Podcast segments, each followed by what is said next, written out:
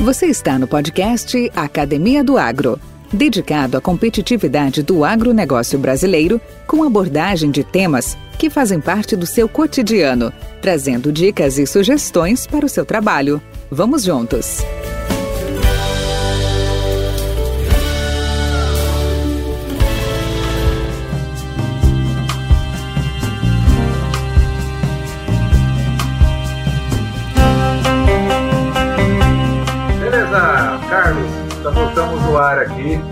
Primeiro lugar, obrigado aí pela, pelo atendimento ao convite. É, como já tinha é, previamente antecipado, é, a ideia é aqui a gente levar um bate-papo descontraído, um bate-papo informal sobre alguns temas e algumas, alguns conteúdos que eu tenho certeza serão muito interessantes e muito válidos para muitos dos nossos ouvintes e futuros ouvintes, que é a, a, a história e a vivência de Carlos Maia nesse mercado agrícola, nesse mercado agropecuário. É, Carlos, Legal. antes de mais nada, é, eu queria te, como primeira pergunta, prometo que eu vou fazer intervenções, mas serão breves, a palavra vai ser sua, tá? É, me conte um pouco sobre você. Qual é a história da sua vida? Conte-nos um pouco sobre a sua trajetória até atingir a sua posição profissional de hoje. Beleza, Valdir, eu que agradeço, um prazer estar contigo aí. Nós trabalhamos juntos, você que foi meu chefe, grande chefe, é muita saudade daquela época que a gente estava trabalhando aí junto, mas isso tudo ficou uma grande amizade. Assim, me sinto lisonjeado de, de participar desse projeto. Né? Então, um abraço a todos os seus familiares, né? E vamos lá. Pois bem, eu sou nascido em Mogi das Cruzes, São Paulo, no ano de 64, estou com 55 anos. Lá passei minha infância toda. É, estudei em colégio público, depois eu fiz o segundo grau, como se falava na época, no colégio particular. Adentrei a universidade no ano de 83, me formei em 87 na Universidade de Taubaté, Vale do Paraíba né? Me graduei em engenheiro agrônomo e fiquei um ano praticamente ali ao lado de Mogi das Cruzes, em Biritiba Mirim, na Casa da Agricultura, do governo do estado de São Paulo, CAT. Porém, não me satisfazia como um jovem profissional, cheio de vontade, é, querendo aprender, querendo crescer. Aquilo era num momento ainda de instabilidade do nosso país, de inflação, de muitas incertezas.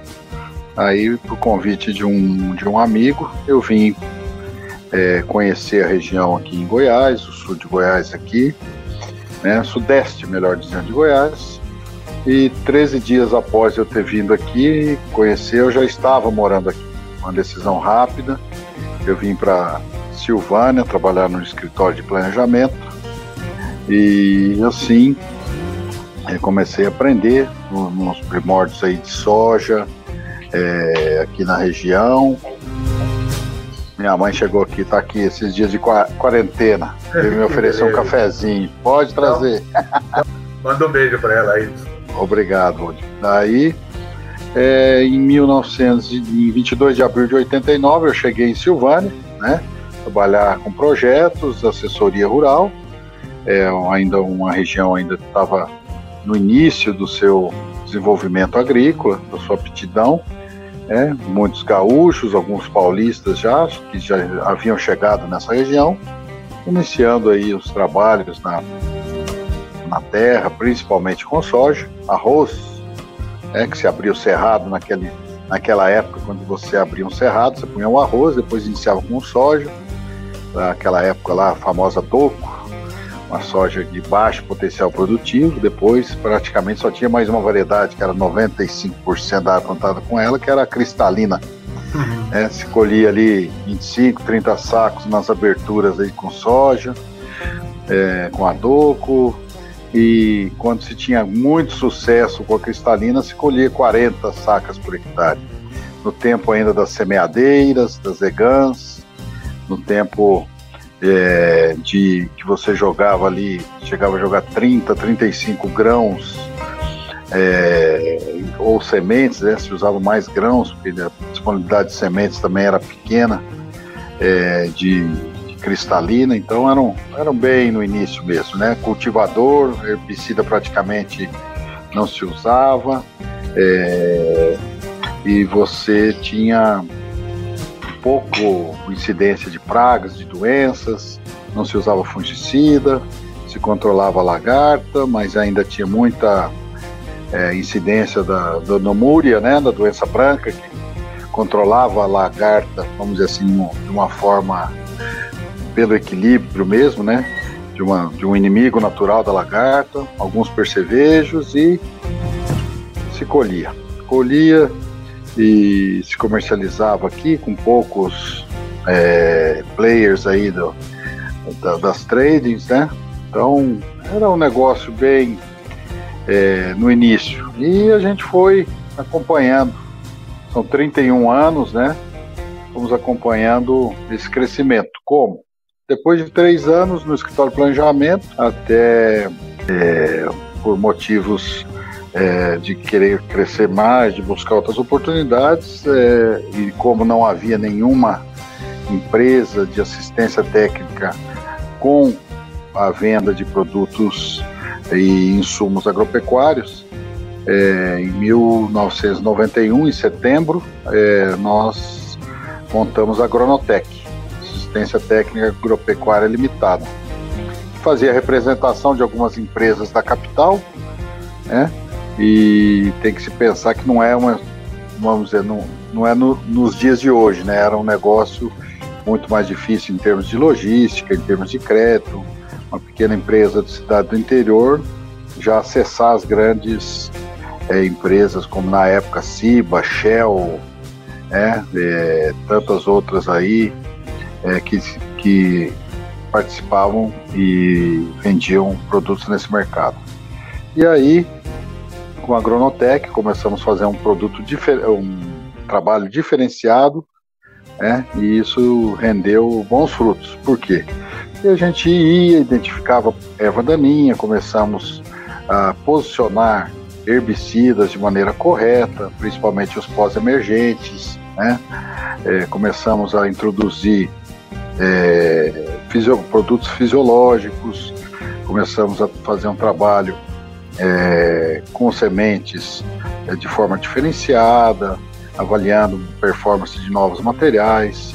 E aí, no ano de 93, é, apareceu aqui um grande amigo nosso, que você até me falou que entrevistou, né, que eu já o conhecia, mas apareceu por uma proposta de trabalho, que foi o Álvaro Beck, é, trazendo aí a oportunidade da gente adentrar aí para fazer um trabalho com a Pioneer Sementes. É, isso foi um grande passo.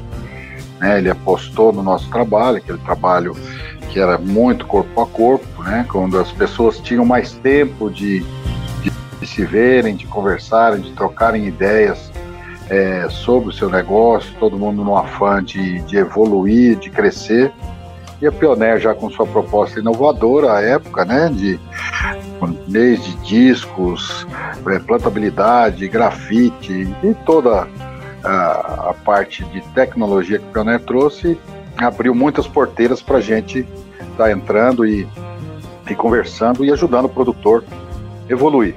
E assim fomos, trabalhando é, até 1995, quando é, o Álvaro um dia me chamou em Goiânia e falou: Tchê, eu até queria ficar aqui, mas eu vou voltar para o Sul vou para Palmeira das Missões e eu indiquei o teu nome e do Alexandre Esbrojo para ficarem com a minha área, dividirem a minha área. E aí eu já lhe conhecia, fui é, um dia aí falou, não, é, vai lá em Tumbiara, tá tendo uma área polo, todo mundo de camisa roxa, e vai lá que a gente conversa lá. E lá eu fui. É, cheguei lá, o Álvaro já já tinha uma camiseta verdinha. Eu lembro a primeira coisa que você falou para mim, Valdir, falou: já vestiu a camisa, tá bom demais, né? E ali a gente conversou e eh, nos acertamos e eu vim ficando sediado ainda em Silvânia. é, iniciar o trabalho como representante da Pioneer Sementes. Na verdade, o primeiro representante de uma empresa multinacional, de uma grande empresa, a morar aqui na região, a, a ter esse trabalho aqui na região. Uma região ainda pequena, é, foi me dada a oportunidade também de fazer o trabalho ali em, em Piracanjuba, na extensão da região. E o Alexandre pegou de Goiânia até Paragominas, o, o resto do Brasil aí, né? um guerreiro, nosso amigo. É, e assim a gente começou esse trabalho, daí já é, lembro bem da primeira convenção que eu fui, conhecendo as pessoas, a história de cada um, a história da Pioneer, que era uma história maravilhosa. É uma história maravilhosa, melhor dizendo, né? Conhecendo o seu Mariano, conhecendo a Dona Erna, todo o staff aí da, da Pioneer e grandes profissionais, né? O saudoso Coitinho, que eu sempre me lembro dele, né? É, então, muitos outros aí que, que a gente foi se espelhando, vendo o trabalho é, maravilhoso que eles fizeram e muitos ainda fazem pela agricultura brasileira. E ficamos aqui, 95, 96, 97, fazendo esse trabalho. Interessante foi, desses dias eu falava, Valdir, que é, como que são principalmente agora nesse período de pandemia que nós estamos, mas como são as doenças, principalmente aí as associadas a vírus. Eu me lembro que logo no segundo ano, em 96, é, nós tínhamos bastante o, um híbrido 3232 que ele era direcionado muito para a produção de, de, milho verde para pamonha. É, e lá em, Piracanjuba, vários produtores bons produtores plantavam, eles chegavam a exportar esse milho em anos de dificuldade na Argentina, quando eles não conseguiam ter o milho deles lá, o chocolo, eles falam, é, eles vinham buscar aqui no Brasil. E o que, que aconteceu naquele ano? Não só lá, aqui em Silvânia também, é, é, na propriedade do Darcy Coloca também aconteceu. Foi a entrada do cornstante, do, do enfesamento nesse material nosso. Cigarrinho entrou, nós ainda é, com desconhecimento da praga, quando vimos o milho, em algumas situações nós tivemos até a perda total desse material. Então, é, foi uma primeira experiência aí que a gente foi para cima e viu como se resolvia problema. Uma grande empresa resolve seus problemas. Porque logo adiante veio aquele problema, né? Foi muito severo que você teve capitaneando junto com o Carlos Werner, que foi o problema que do 3041, ainda em 1996, é, pela qualidade de sementes. Você bem lembra que começou a plantar um material lá na Bahia, com o nosso amigo Grespan, com o Júlio Busato, deu problema. Plantou em outro lugar, deu problema. Falou, tem alguma coisa errada. Aí eu me lembro bem que você e o Verla foram para dentro da unidade para tentar detectar, detectar esse problema. E é, no dia 10 de setembro de 1996, jamais vou esquecer essa data, Valdir, porque foi o dia que minha filha nasceu, minha primeira filha, Maria Luísa, fonema seu, falou Maier. Eu estou até arrepiado aqui falando isso. É, recolhe tudo, recolhe tudo, vamos assessorar nossos clientes, vamos dar todo o apoio. Se alguém plantou e foi lesado, nós vamos arcar com as, a empresa vai arcar com as, com as despesas. Recomendem materiais da concorrência, dê todo o suporte para o cliente que vocês não vão se arrepender disso. Essa é uma atitude que só tem as grandes empresas. E aí a gente foi. Um dia de extrema alegria, de grande preocupação, porém, como você havia dito, a empresa arcou com todas as nossas comissões, nós fomos para cima dos nossos clientes, recomendamos Dina 657, Cargill 333, e Zeneca, recomendamos um monte de material. E o interessante é que após tudo isso, no ano seguinte, a empresa saiu ainda mais fortalecida, mais respeitada pelos seus clientes, pela atitude profissional. Então essa foi, esse foi um dos maiores aprendizados que eu tive e levo, né, e procuro transmitir para aqueles que trabalham comigo hoje, né, esse período aí. E dentro da, desse aspecto ainda aí de trabalho aqui, é, eu lembro direitinho a gente fazendo trabalhos aqui, dia de campo, é, eu lembro a primeira barraquinha nessa sanfonada, você veio para um dia de campo aqui na fazenda do Cláudio Pazinato, junto com seu irmão, querido Wagner, palmeirense, que é, chegou aqui o, o, Wagner me embarulhando, ó, oh, não vai ter mais 32-10, não vai ter 32-32, como que você vai fazer? e tal. e, Wagner. E aí a gente fez um dia de campo que o Ferruzzi, grande Carlos Ferruzzi, estava junto aqui, a gente teve um resultado fantástico, 30-41 e 30-51. E, e a gente naquela época não tinha nem balança, né? Então os próprios produtores jogavam na bazuca, punha no saco, a gente pesava numa balancinha lá de chão e depois sorteava boné. E foi o primeiro dia de campo, Valdir. Você vai lembrar que tinha um corcelzinho azul, corcel 1, um megafone em cima. Foi. E o cara fala: É, aqui nossa presença do nosso gerente de Marx. Eu ia falar o Marx. nosso gerente de Marx, Valdir Franzini e tal. Era o eu, uma barulheira. E esse cara tá aqui ainda, o Silvano. Continua, continua com o carrinho dele fazendo propaganda. ah, ele, ele quer fazer de novo, mas foi muito bacana. E depois você pediu, faz um desse aí que eu vou trazer o seu Mariano. E nós fomos lá no, no, no Walter Brandt, né, no Bandidão, fizemos outro com a presença do seu Mariano. Um, com um carro, com um alto-falante em cima, um corcelzinho azul, foi muito bacana. E tudo isso foi assim, acredito que foi fortalecendo minha, minha imagem, meu trabalho aí perante a Pioneer, perante você que era meu gerente. E daí eu lembro um dia, é, no início de final de 97, eu acredito, é, que o meu telefone tocou pela logo madrugadinha, umas 6 horas. Eu já todo mundo já tava, sabia que ia haver uma reestruturação na Pioneer Sementes. E é, o que, que aconteceu? Você, Maia, eu preciso que você vá lá no West Plaza do nosso amigo Salim, que eu preciso de uma reunião com você. Quando, Valdir? Não agora. Agora? É, agora. Falei, olhei para Cláudio, o que, que foi? Falei, é, eu vou lá, o Valdir vai me dar as contas.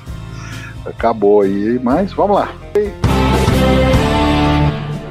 Cheguei lá e aí você me deu uma grande uma grande promoção, uma grande é, vitória para mim, assim, que agradeço até hoje a confiança que você depositou em mim naquela hora de falar, assim, eu quero que você vá para Rio Verde, né? Tinha quatro representantes lá, daí acho que tinha ficado três, daí eu ficar só dois. E aí, é, infelizmente, estava saindo um grande amigo, um grande companheiro, Bisão, mas eu fui com uma grande responsabilidade de substituir o Bisão. Na época, você há de lembrar até que os clientes, alguns, é, junto à Pioneer para o Bisão ficar tal, gostavam muito do trabalho do Bisão, mas foi uma decisão da empresa e outro fato super, super interessante uma pessoa que eu respeito até hoje, o Bisão foi tão profissional, tão amigo, que ele mesmo saindo, ele me levou na maioria dos clientes, me apresentando, me referendando, então uma atitude nobre, né? Uma atitude é, que eu agradeço um amigo Bisão e respeito muito ele até hoje.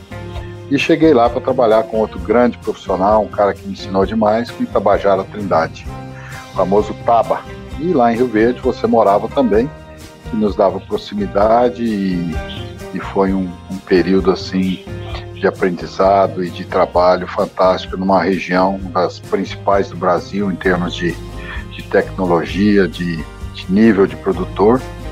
E cheguei lá em 98, infelizmente logo no início de 98 meu irmão faleceu e foi um período difícil porque a minha esposa ainda, como a gente a menina Maria Luísa, como eu te falei, de um ano e, e, três meses mais ou menos a época, e depois é, a Cláudia estava grávida do João Pedro, então ela só foi é, em junho para julho para Rio Verde. Então, desde janeiro ali de, de 98, eu fiquei é, em Rio Verde trabalhando e vinha ao fim de semana, ou ficava um fim de semana, vinha cada 15 dias para casa é, para ir adequando, porque era uma realidade diferente. Silvânia era só safra, Rio Verde já havia ali pouco de safrinha, apesar da Pioneer não participar com o milho, mas nós tínhamos sorgo e, e o mercado lá rodava muito cedo, nós lá com 3081, 3072 ainda com um híbrido super precoces, o mercado de Rio Verde, a época tinha praticamente 100 mil hectares de,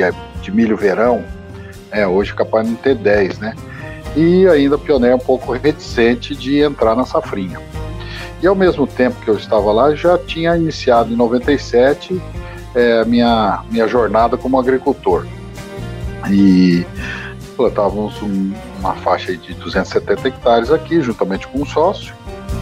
Porém, era bem tranquilo, porque ele tocava, eram poucos funcionários é, que necessitava e eu começava naquela época também a, a jornada na agricultura. E aí ficamos em, em Rio Verde, 98, 99 e interessante do aspecto agronômico aí foi a entrada da Cercóspora, né? Pioneer sempre com inovação. Eu lembro que nessa época eles falavam, não, Pioneer, é, precisar aqui, a gente escaneia aqui essa foto, alguma coisa, e manda para 16 é, pesquisadores no mundo inteiro que vão avaliar. E por ocasião de uma visita do Ricardo Halp, que era da pesquisa de produção, é, todo mundo falando muito daquela doença, os concorrentes, o mitospóreo, o mitospóreo tal, é, um outro falava outra doença, e rapidamente a pioneira falou cercóspora. Foi a única que falou. E naquela época a gente estava começando um plantio de safrinha com quatro materiais: 30, 80, 30 27, 30 21 30F80 e 30K75, que foi a grande, que está aí até hoje, né, Valdir? Tá aí até hoje. Até hoje, um baita material, e a gente está trabalhando com ele é, de uma forma, trabalhou com ele de uma forma assim, tivemos uma grande sorte, vamos dizer, porque um, uh, 70% mais ou menos do mercado, acredito, era da Novart Seeds na época. Master, Exceller, e eles tinham entrado naquele ano com o Avante. Eu lembro de visitar uma fazenda lá no Planalto Verde, tanto do seu Ernestinho Cita como do é, Clovis Bruxelles, do material com 100 dias e todo pro chão, Valdir. E, e, aí, dá licença, vou dar um golinho de café aqui. Tá vontade. E tá doce. então, naquela época, qual foi a grande vantagem da Pioneer? Quando o Ricardo Halp levou isso, detectou-se e pela interação dos grandes profissionais que o Pioneer tem ao redor do mundo, o que, que nós fomos para o campo, eu e Tabajara ali naquela região? Fomos recomendar a aplicação de fungicida. Eu lembro que naquela época o, o, o milho estava 14 reais, era um ótimo preço, então tilt meio litro, né? Propiconazole, se não me engano. É, tilt meio litro, tilt meio todo mundo fez. E além de, de, contar com essa aplicação, nós tivemos a grata surpresa de ver que o 3027, o 3021 e o 30 é, K75 tinham uma boa tolerância, mas boa tolerância mesmo a cercóspora. E o 30F80 se entregava. Então aqueles produtores que foram reticentes, que quiseram apostar e não aplicar no 30F80 tiveram é, uma queda de produtividade. Já os demais é, ficaram muito satisfeitos e aquilo lá foi um salto para a Pioneer, não só, vamos dizer assim, em Rio Verde, mas com toda a abrangência ali de, que Rio Verde tem, o protagonismo que Rio Verde tem perante as regiões vizinhas ali, como Jataí, Mineiros, Acreúna, né, Santa Helena, etc. Então, esse foi um fato que evidenciou mais uma vez o que uma grande empresa é, faz, né? A agilidade dela, é, é, ação. Problema se mata no ninho. Esse é outro grande aprendizado. E tudo isso feito, é, assim, esse trabalho com muita harmonia entre eu e Tabajara, né? que é primeira coisa que uma lealdade fantástica de um companheiro que me ensinou muito no trabalho, na excelência dos trabalhos é, de campo, né, na qualidade dos trabalhos de campo, nos lado a lado. Eu lembro uma vez que você deu um presente legal para nós, viu? Ó, oh, eu trouxe aqui um. Eles vão mandar para vocês aqui. A Pioneer fez uma parceria com é, a Fundação Mato Grosso. Pra vocês fazerem um ensaiozinho aí mandaram um VCU daqui, sei lá que é VCU, acho que era VCU mesmo, 375 entradas. Nós passamos seis meses lá. Era cada entrada, tinha quatro linhas, colhia as duas, só não fizemos a, trilha no final, mas sempre conduzir. E, e, lá na fazenda do Marquinhos Davis, nosso amigo Marcos Davis, foi feito lá, que sempre havia espaço para nós, né? Então foi muito bacana tudo isso aí. E o Itabajara sempre muito perfeccionista, um cara que galgou tudo na vida aí, na, na parte é, da, da agronomia, da Pioneer, não, não foi à toa. Sempre muito engajado, muito responsável e primando pela qualidade. Então, esses anos aí de Pioneer em Rio Verde é, foram de muito aprendizado, de muito trabalho, até que no ano de 2000 e 2001, né, até 2001 nós ficamos, é, nós fomos convidados aí a assumir a gerência, tanto eu como Tabajara, e eu falei, Valdir, minhas coisas estão crescendo em Silvânia, agricultura tal, a empresa também querendo uma, uma dedicação mais exclusiva por parte dos representantes, eu optei a, a retornar minha base aqui, né, Silvânia, porque também até por sua interferência, a gente tinha a Agronotec, você lembra lá do. Era o Noli da, da, da Milênia? Como que era? Neli?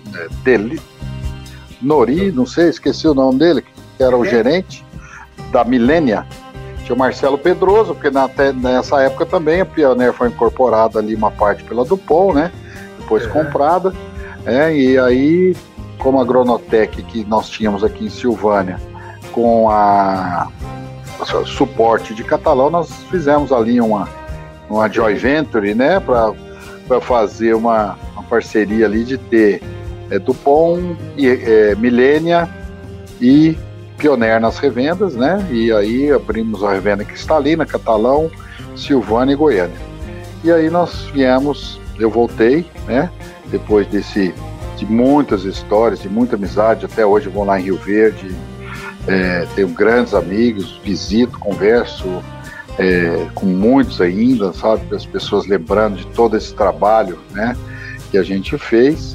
E daí retornei, fiquei um ano em Cristalina, trabalhando na Agrosport. Depois voltei para Silvânia, fiquei mais dois anos aqui em Silvânia, fazendo esse trabalho junto à revenda, na venda de produtos, assistência técnica, é, com financiamento né, de muitas pessoas, até que 2004 já nós tivemos aquele grande problema, né? É, da ferrugem aliado ao, preço ali cair mais de 50% de um ano para o outro e aquela dificuldade de, de quitar as contas, né? Da necessidade dos produtores renegociarem. Então foi um ano muito complicado, 2004 a 2005, e aí as revendas entraram em parafuso, né?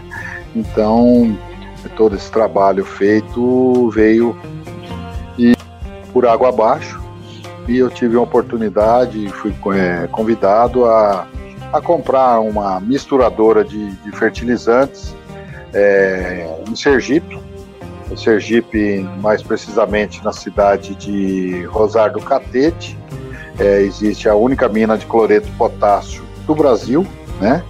Que a Vale explorava, na, na, época Vale do Rio Doce, né, hoje Vale, é, que é uma jazida, na verdade, da Petrobras, dada em comodato para Vale explorar.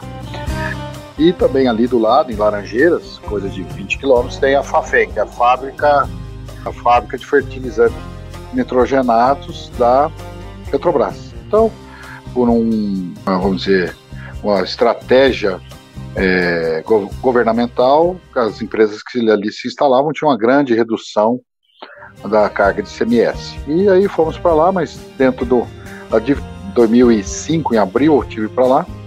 E interessante ver que as mudanças minhas geralmente são feitas em abril.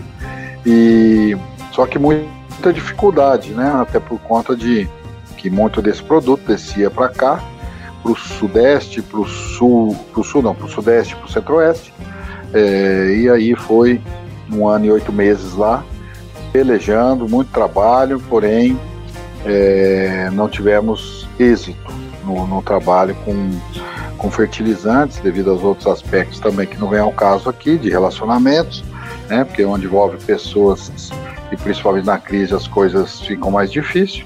Mas aí eu retornei, né? E retornando, falei, vou retornar, vou retornar, independente de eu ter que estruturar minha vida novamente, mas vou retornar. Nesse e nessa volta, é, eu por conta principalmente de uma segurança para a família, é, retornei com minha família para São Paulo, onde eu tinha a casa ali disponibilizada pela minha mãe, vizinha dela, num condomínio, e deixei minha família lá.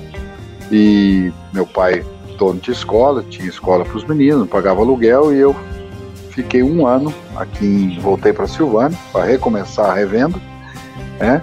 E fiquei um ano aqui, morando com a minha sogra, e ia de 20 em 20 dias, uma vez por mês, ia para São Paulo para ver a família, e lá, sabendo que tinha toda a segurança de escola, de, de casa, só pagava condomínio, mas graças a Deus pelas sementes que eu já havia plantado, né, até nessa época é, foi se ventilado eu voltar para Pioneer, para ir para Uberaba, foi me me concedida essa oportunidade, mas eu optei é, de vir e recomeçar aqui com a Carlos Maia Representação, que foi a empresa que à época eu abri, em 94, para ser o representante da Pioneer. Eu readequei ela para ser comércio também. Eu já com é, 42 anos tive que recomeçar praticamente do zero. E aí começamos tudo. Mas fiz com muita alegria, com muita satisfação, porque eu já havia uma semente plantada, uma semente muito, muito boa plantada, de muito serviço, de muita dedicação é, à agricultura e a essa região que eu ainda permaneço até hoje. E aí a JK, é, coloquei o nome, é, conversando com meu pai, meu pai é historiador, é, nós falando de, de Juscelino Kubitschek, da questão dele ter sido corajoso em tirar capital do Rio de Janeiro, vim para Brasília, eu falei, ah, vou pôr em homenagem, coloquei JK Agro, né, JK Produtos Agrícolas, hoje JK Agro, é, em homenagem a Juscelino e é, ficou o nome de fantasia da empresa. E começamos, começamos novamente com esse perfil de, de conhecer bastante de sementes, eu é, fui focando essa empresa em sementes e um pouco de química e fomos crescendo, sabe? E graças a Deus também veio a, Mosaic juntamente com a Cargill, fizemos bastante um número bacana de fertilizantes. Eu trabalhei no início da carreira com fertilizantes também.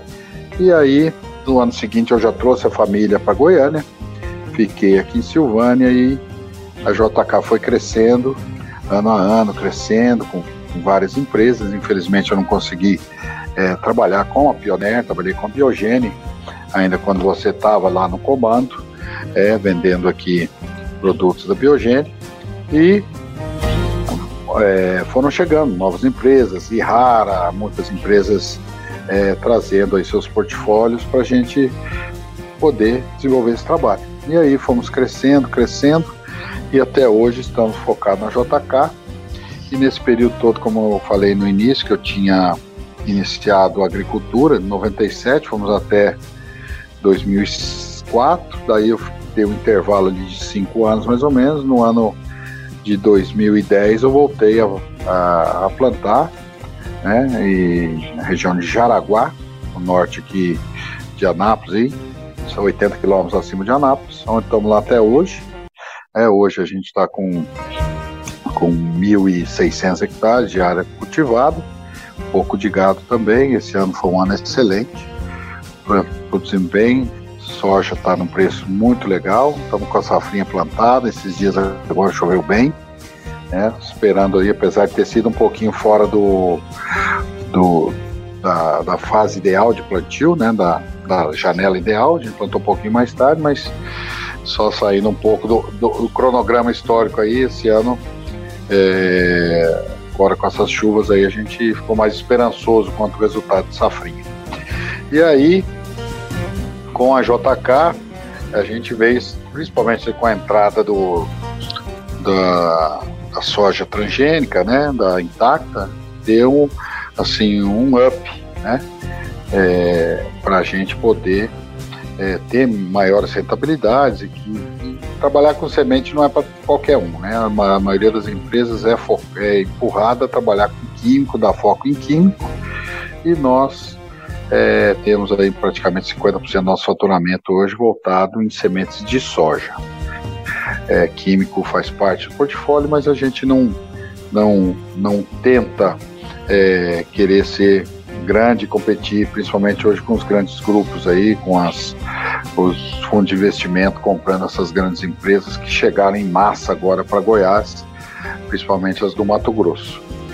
E o trabalho tem sido bastante gratificante no sentido que é, a gente trabalha com, sempre com gente mais nova e nos ajuda muito isso. E de 2014 para cá, eu trouxe dois jovens aí que um era da Ihara e o outro é, já era trabalhava comigo, mas mostrando grande potencial para dentro da sociedade, o que deu uma alavancada, principalmente de qualidade é, de serviço, principalmente administrativo do crédito, Valdir, porque a gente é muito comercial e peca muitas vezes na questão de documentação, de crédito. Então, isso, vamos dizer, que nem aquele o, o do teu Santos antigo ali, o, o é, era o de cá, quem que é que é o Pita, eles jogaram Ailton Lira, Ailton Lira, que pegava o meio campo ali e punha ordem, né? E era mais ou menos assim que, a, que as coisas aconteciam no futebol e que aconteceram também conosco, né?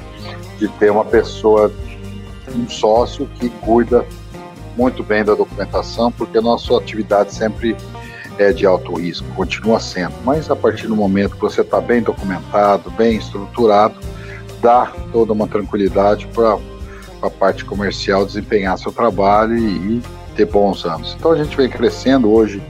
É, fazemos parte também da AgriRede, que é uma rede de revendas que hoje está em nível Brasil. São 22 aqui entre Goiás e Tocantins, com grandes parceiros, grandes pessoas do mercado aí com mais de 30 anos, como o Beto da Agrosport, o Tiozinho da Trissolo, você tem o Bonacim da Núcleo, o João Carlos da Casa Fértil, né, o Barão André e o Jorge da Tchê, todos que a gente se reúne mensalmente para discutir nosso negócio, não é só comprar junto. Né? A AgriRede é, um, é uma rede de revendas que vem discutindo gestão, vem discutindo alternativas é, viáveis de produto, de ferramentas de crédito, como o CRA, né? todas as empresas hoje auditadas por, por auditores com, com CVM, né? com, com o carimbo da Comissão de valores imobiliários. Então isso vem dando, vamos dizer assim, uma maior envergadura para essas empresas, perante os bancos, aos, é, perante aos players aí do, de químico, né? E sempre nos, nos dão crédito. Então a AgriRede é uma inovação, é, é uma rede que veio para ficar e a gente, através da JK faz parte também é muito interessante para o crescimento do nosso setor para fazer frente aos grandes grupos aí. Você vê essa semana mesmo, a Nutrem comprou o grupo Tec Agro, né, Sinagro, Rural Brasil, né, a Agroamazônia. Hoje a gente está Bela, Bela Agrícola, então.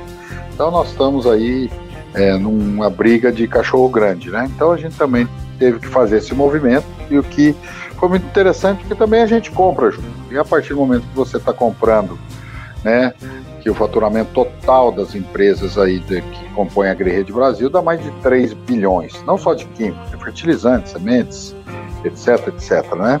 Mas é quando você entra para fazer compras em conjunto com um grupo tão seleto como esse, você também ganha competitividade e também é, consegue melhorar a performance da sua empresa. Então, é, hoje a JK está inserida nesse contexto e vem trabalhando também é, com assistência técnica, com toda a parte aí de, de, prestação de serviço, a qual o cliente valoriza muito e precisa. apesar de, de, de hoje terem agrônomos, terem informação através aí da net, mas a gente nunca deixa a experiência, tudo que a gente viveu e, e, o apoio das grandes empresas que a gente trabalha nunca é, são dispensáveis, sempre são é, ferramentas que agregam muito para produção e aumento de produtividade do produtor.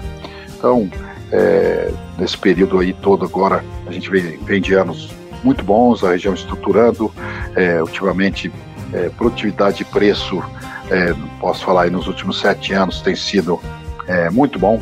Nós temos aqui nessa região da Estrada de Ferro que em 31 anos que eu convivo aqui, nós nunca tivemos uma frustração de safra, uma região muito estável em termos de clima, uma região espetacular em termos de logística, estamos a 80 quilômetros de Goiânia, 70 de Anápolis, 150 de Brasília, né, um eixo ferroviário, é, agora com a Norte-Sul já final, no finalmente, graças a Deus, juntamente com todo o Anápolis, o Porto Seco, o Aeroporto Internacional de Cargas de Anápolis. Então vai ser uma região que eu tenho certeza que vai vai crescer muito. Vai ser uma, uma Anápolis é o, o, eu lembro de aprender isso na escola, lá no, no ginásio, Valdir. É o ponto equidistante do Brasil, né? Onde quase todas as distâncias são iguais, Igual. né? Tanto tem a, a base aérea de Anápolis aqui, e então a gente aposta e confia muito aqui nessa região. E agora só no, no extracurricular, é, o que eu não, não coloquei aí da, da profissão de engenheiro agrônomo, a qual eu tenho muito orgulho de fazer parte, é, durante esse período a gente foi tendo atuações aí também no, no meio da sociedade, como uma das primeiras foi ser diretor de esporte lá do, do Clube dos Agrônomos, lá quando a gente estava em Rio Verde, né? durante ali a sua gestão e lembro bem que sempre que eu vejo o Renato Teixeira, eu lembro de você que você trouxe o Renato Teixeira para um, baile dos agrônomos, né? Infelizmente as pessoas não deram continuidade nesse trabalho tão legal que era do Clube dos Agrônomos lá de Rio Verde. Depois eu fui inspetor-chefe do CREA aqui, o cargo de confiança, vamos dizer, o braço político do presidente do CREA, do Chico, né, que é agrônomo também, que está de volta ao CREA, hoje é presidente novamente do CREA, né, aqui em Silvânia, a inspetoria do CREA aqui. É, tive a grande felicidade, uma das coisas, das melhores coisas que aconteceram na minha vida, de por primeiramente seis anos é, e agora mais três, totalizando nove anos, de ser presidente da Associação de Pais e Amigos dos Excepcionais aqui de Silvânia com uma equipe maravilhosa, onde a gente pôde e fazer um trabalho fantástico, né? De valorização à vida, de, de respeito, de integração na sociedade, né? É, das pessoas portadoras de deficiência. Então, isso é uma coisa que, que nos enche de, de alegria, enche o coração de amor. Então, foi um trabalho aí que, que eu saí agora no fim do ano do, do mandato é, fui vice-prefeito aqui de Silvânia durante quatro anos, primeiro mandato aí do atual prefeito, Zé Faleiro, né, onde eu falei quando ele me chamou para ser vice dele, na última hora, para enfrentar uma eleição que não tinha nem concorrente para prefeito aqui para reeleição e nós acabamos ganhando. Né, ele veterinário, eu agrônomo, e eu falei, eu só vou ser candidato contigo se a gente ganhar puder trabalhar. E dentro da, ganhamos a eleição, felizmente, é, contra uma eleição muito bacana. E aí eu fui para dentro da prefeitura como vice-prefeito, como secretário de Indústria e Comércio. É, tive até uma experiência na saúde, na Fundação Hospitalar de Silvânia, onde a gente pôde, com a ajuda de uma advogada da Santa Casa de, de Anápolis e de uma enfermeira que é secretária de saúde do município vizinho aqui, Gameleira, é, reestruturar toda a Fundação Hospitalar. É, é um trabalho muito legal, como é, secretário de Indústria e Comércio, como que nós estamos bem perto de Anápolis, estive lá nas indústrias de medicamento, ali tem a Teuto, tem é, tem inúmeras indústrias de, de genérico e de ônibus. Então, então estava falando que a gente conseguiu arrumar mais de 200 empregos, né, que as empresas vinham buscar esses funcionários aqui para levar lá, porque é, isso eu vejo no nosso Brasil, Valdir. Fala muito, a hora que esse país pegar o rumo, nós vamos ter muita dificuldade de mão de obra. As pessoas é, não prezam o estudo, não prezam. É, às vezes todo mundo quer fazer uma faculdade, mas não quer ser um, um bom técnico. Eu acredito que o Brasil tem uma, uma chance muito grande de ter grandes técnicos é, para poder fazer esse trabalho, porque esse país entrar no eixo, nós vamos precisar de muita gente qualificada. Então, como a Anápolis não tinha, eles vinham buscar aqui em Silvânia, nesse período aí que a gente teve na frente da secretaria. Aí é, finalizei o mandato e também tive é, duas gestões frente à Associação de Revenda, Revendedores Defensivos Agrícolas aqui, Silvânia, onde Goiás é um dos maiores é, recicladores, né, de acho que é o principal do Brasil em termos de recolher embalagens vazias aí através do convênio com o Impev. É, tive dois mandatos lá, então fiz um pouquinho da, da nossa vida extracurricular aí, mas sempre é, tentando ajudar e estar tá inserido na sociedade no contexto de, de retribuir um pouco de tudo aquilo que a gente recebeu, recebeu ao vir do, de um estado, é, de outro estado, como eu vim de São Paulo, como você também, e a gente foi muito bem recebido. Me casei aqui, né? Como eu falei com a Cláudia, minha esposa é aqui de Silvânia, uma, com Maria Luísa, como eu falei, tá quando ela nasceu em, lá em setembro de 96, hoje ela fez o caminho inverso do pai, ela foi para São Paulo, Maria Luísa se formou em publicidade, já no primeiro ano estagiou, é, ficou três anos como estagiária, agora ela colou grau no dia 2 de março, no dia 4 de março ela já entrou no setor de planejamento da Rede Globo, na parte de publicidade, já, já é uma profissional, né? E o João Pedro, com 22 anos, que está é, na Federal de Goiânia, Goiânia, seguindo meus passos aí na agronomia, que deve, se Deus quiser, até o final do ano que vem, estar tá também se formando. É, então, essa é mais ou menos família, graças a Deus minha mãe está até aqui conosco aqui, fugiu da pandemia lá em São Paulo, já tem um mês, então dessa pandemia nem tudo é problema. Para mim, eu há muitos anos, mais de, acho que desde que eu mudei para cá, nunca tinha ficado 30 dias com a minha mãe, comendo a comidinha dela, né? Minha esposa aqui também, que ela fica muito em Goiânia com o João Pedro, João Pedro aqui. É, e graças a Deus, minha mãe com muita saúde, meu pai também em São Paulo, com 83 anos, lá confinado, mas também com muita saúde. E de vez em quando a gente sai para pescar, até lembrar você daquela pescaria nossa. Estou voltando lá depois de 20 anos, 20? 20 anos, acho, né? Que nós tivemos lá Foi. no Porto Jofre, se não me engano, em 21. ano 2000, 21. 99. Né, você a, gente parava para arrumar as pontes, você com a Paraty, toda a equipe, que o vagabundo do Ricardo Nacaê olhou a cabeça lá de um, Jaú e falou que era um parente meu que já pôs o, o, o apelido no cacheta de cachara, que já pegou tanto pé do, do coitado do Hermes que ele estava pescando macaco, que ele só enroscava a, a, a, vara na árvore. Então nós estamos voltando, se Deus quiser, agora der uma final do mês de maio, se der uma amenizada nisso tudo, a gente vai estar tá indo lá no Porto Jofre pescar, porque além de tudo, você comandava uma, uma grande equipe lá daquela época da, da Regional 4, né? Grandes amigos aí, como eu falei na Caê, Deonir, né? O Tabajara, como eu falei, Toneto e tantos Zé, outros Zé, aí. Zé Roberto. Zé, Zé Roberto Assi, você vê onde está essa turma aí hoje, Barão. É, é, grandes profissionais e a gente sou grato, sempre falo isso, você sabe, de poder ter participado, vivido tudo isso é, e principalmente a gente é, ter evoluído profissionalmente e manter essas. Sempre falo, essa Pioneira é uma escola que a gente teve e a gente mantém até hoje, vamos dizer, todos os conceitos ali. E, e por certas certa vez aí, vendo como a empresa está hoje, eu pergunto: será que eles não deram aquele caderninho verde do Long Look para essa moçada ou para aqueles que estão lá em cima? porque aquilo é um, é um direcionamento que eu peguei para minha vida toda, né? Olhar de longo alcance, né? Henry Wallace.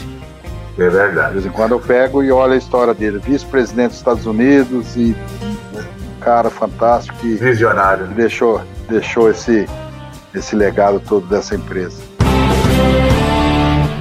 Carlos. Basicamente cara, é isso aí. Vamos lá, Valdir. É, é, cara, assim, um privilégio, uma honra ter, ter contado com seu, o seu testemunho. É uma história de, é uma história de vida espetacular. Com seus, com seus altos, com seus baixos, com seus é. obstáculos, é. sua superação. Isso, isso realmente é a trajetória né, de muitos dos, dos nossos colegas e não poderia ser uh, diferente contigo. E aí eu te, novamente eu te agradeço aí pela, por essa oportunidade. Gostaria de contar contigo em outras oportunidades para fazer um bate-papo como esse. E até porque eu gostaria de focar um pouco uh, uma próxima oportunidade, Carlos, na área de na área da distribuição e revenda. Os fatores na críticos hora. do sucesso, uh, o que você uh, o que você recomendaria, você imaginaria hoje do que poderia ser pontos de melhoria ou de manutenção de comportamento de um vendedor hoje de insumos agrícolas. Né? Hoje nós vivemos uma era digital, uma, hoje todo mundo tem o seu celular na mão, hoje todo mundo tem aplicativos a toda hora, a toda, a toda ordem. Hoje o cara vê uma doença lá, ele vai tirar a fotografia, tá lá, lá já está lá na estação de pesquisa dos Estados Unidos, da Europa, é, imediata. Como é que é? É, é? é, é, a mesma coisa que era antigamente? Quais são os prós, quais são os contras? Mas eu quero um momento diferente. Eu quero. Hoje foi a, o Carlos Maia, a história, a trajetória de um, de um vencedor que eu quero compartilhar com os demais colegas oportunamente, como eu te falei. Mas já deixo aí agendado contigo conversarmos novamente sobre essa, essas questões que eu te levantei. Pode ser? Na hora. Sempre à disposição, chefe. Tá, mas eu queria te deixar uma última, uma última pergunta para a gente finalizar. Ah. Se você tivesse uma bola de cristal hoje e pudesse descobrir uma coisa sobre o futuro da sua vida, o que seria?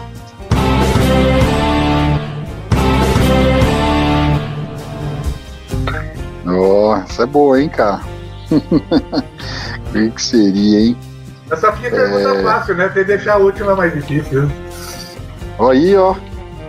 Recebi uma conta perdida, rapaz. Aí, ó. Tá vendo? Olha aí, ó. Olha aí. Às, tá vezes, receber, às vezes seria receber as contas perdidas, né, Valdir? nesse período aí ficou tanta coisa. É, mas é, a gente sempre é, tem a preocupação é, em relação ao futuro dos filhos, né? Porque nós, nossa trajetória está aí, né? É contada, igual você falou, percalços, é, tropeços, mas sempre em frente é, endurecendo o couro, pronto para tudo, né? Então, eu sempre procuro e, e, quero ser uma pessoa produtiva, Valdir. Eu peço a Deus é isso. Seja que o dia que eu passar dessa para melhor, é, na prestação de conta lá, saber que valeu a pena, que eu fui realmente, eu sou um cara muito de Deus, eu tenho Deus como tudo na minha vida. É, então que eu tenha cumprido com o meu dever, né, de auxiliar o próximo, não só que eu falo, ah, caridade é. Não. Muitas vezes uma palavra amiga, às vezes eu recebo relatos de pessoas, pô, você lembra que você me falou isso uma vez, aquela? Falei, pô, foi, é. Não, aquela vez eu tava mal, você me ajudou tal. Ou mesmo às vezes matar uma fome de, um, de uma pessoa, né? Principalmente nessa época aqui, a gente foi morar numa cidade de 20 mil habitantes, tem feito trabalho é, aí com com muita gente, juntando aí o bombeiro, a prefeitura, o Rotary Club, o qual eu, eu sou rotariano também, é, na distribuição de alimentos, de, de, de medicamentos, a gente é, procurar né, sempre o auxílio ao próximo. Ninguém veio aqui, ninguém leva nada dessa vida, né? A mala que a gente leva para outra vida é, é, a mala do, do que a gente fez de bem que a gente teve de amor e teve de respeito pelas pessoas, pelas coisas, pelo meio ambiente e por tudo. Então, pergunta-se que eu gostaria de, de saber e ter na minha bola de cristal se eu estou no caminho certo, se realmente eu tenho, estou sendo um bom filho para retribuir é, para Deus tudo que Ele fez de bom para mim, a família maravilhosa que eu tenho, os amigos, as oportunidades como as que você também foi uma pessoa que acreditou e me deu, né? então que eu possa fazer isso também com aqueles que, que se achegam a, a nós, que Deus manda bater na nossa porta. Eu lembro, para finalizar aqui, um, um dia nós lá na PAI, uma dificuldade, né? A gente vive doações, né? A prefeitura ajuda pouco, o Estado não ajuda quase nada, governo federal mínimo. E a hora que eu ia saindo no portão, vinha chegando uma mãe e dois filhos, os três para serem alunos da PAI vindo de um município vizinho. Aí foi, meu Deus, nós já numa dificuldade, chega três, mas daí a hora eu olhei para cima e falei, se o senhor está mandando é porque nós damos conta e o senhor vai sempre nos dar esses recursos. Jamais vai faltar recursos para aqueles que querem fazer o bem, seja recursos materiais, humanos é, ou financeiros, né, que eu digo. Mas então isso foi uma, uma lição e, e realmente a gente conseguiu, a gente evoluiu, cresceu. Então, basicamente nessa parte aí, vamos dizer, espiritual é aqui que é a minha, minha grande é, minha dúvida, né, se a gente realmente está seguindo esse caminho e talvez essa pandemia tenha trazido para muita gente para refletir sobre isso. Com certeza, Maia. E de, de, complementando uh, o que você disse, é, uh, tem males que vêm para bem mesmo e sempre vêm para bem. São lições que nos deixam. Com certeza o mundo, o mundo será bem diferente depois dessa pandemia. Isso já é, é notório, né? Veja aí a, os, os, os malefícios e os benefícios. Os malefícios da doença em si, pela crueldade, pela perda, pela, pelo estresse, pela, pela, por tudo que causa né, dentro da estrutura da, da comunidade, da sociedade. Em contrapartida, se resgata valores que uh, anteriormente foram uh, preteridos. Hoje as famílias encontram-se mais reunidas, hoje as pessoas não sabem o que fazer com seus familiares dentro de casa. Olha que coisa. Está né? se resgatando. Antes das, nós reclamávamos não tinha um almoço é, familiar, todo final de, de, de, semana, papai e mamãe reunia, ó, almoço é todo mundo em volta da mesa. Hoje, todo dia é motivo você estar tá com a sua família em volta da mesa. Então, ou seja, uh, uh, tem certeza que o pós, o, o day after da, da pandemia, será melhor para toda, para todos nós, para toda a família, para toda a comunidade, com certeza. Amém. Fica com Deus, cara. Até a tá próxima. Tá combinado, hein? A próxima aí, estou à disposição. A hora que você quiser, vamos é, falar, eu, porque toda essa experiência aí da agri-rede, de reconstrução, e... de momento atual, a gente tem muito aí para conversar. Eu te mando, inclusive, algumas questões antecipadas, prévias, para a gente. Isso, melhor ainda. Comentar. E aí eu, eu marco Isso. contigo, tá bom? Fechou, Valdir? Deixa na família aí e fica com Deus. Para vocês todos aí, beijão. Fica com tchau. Deus também, irmão. Tchau, Obrigado. tchau. Tchau, eu que agradeço. Esse podcast faz parte da rede Agrocast, a primeira e maior rede de podcasts do agro do Brasil.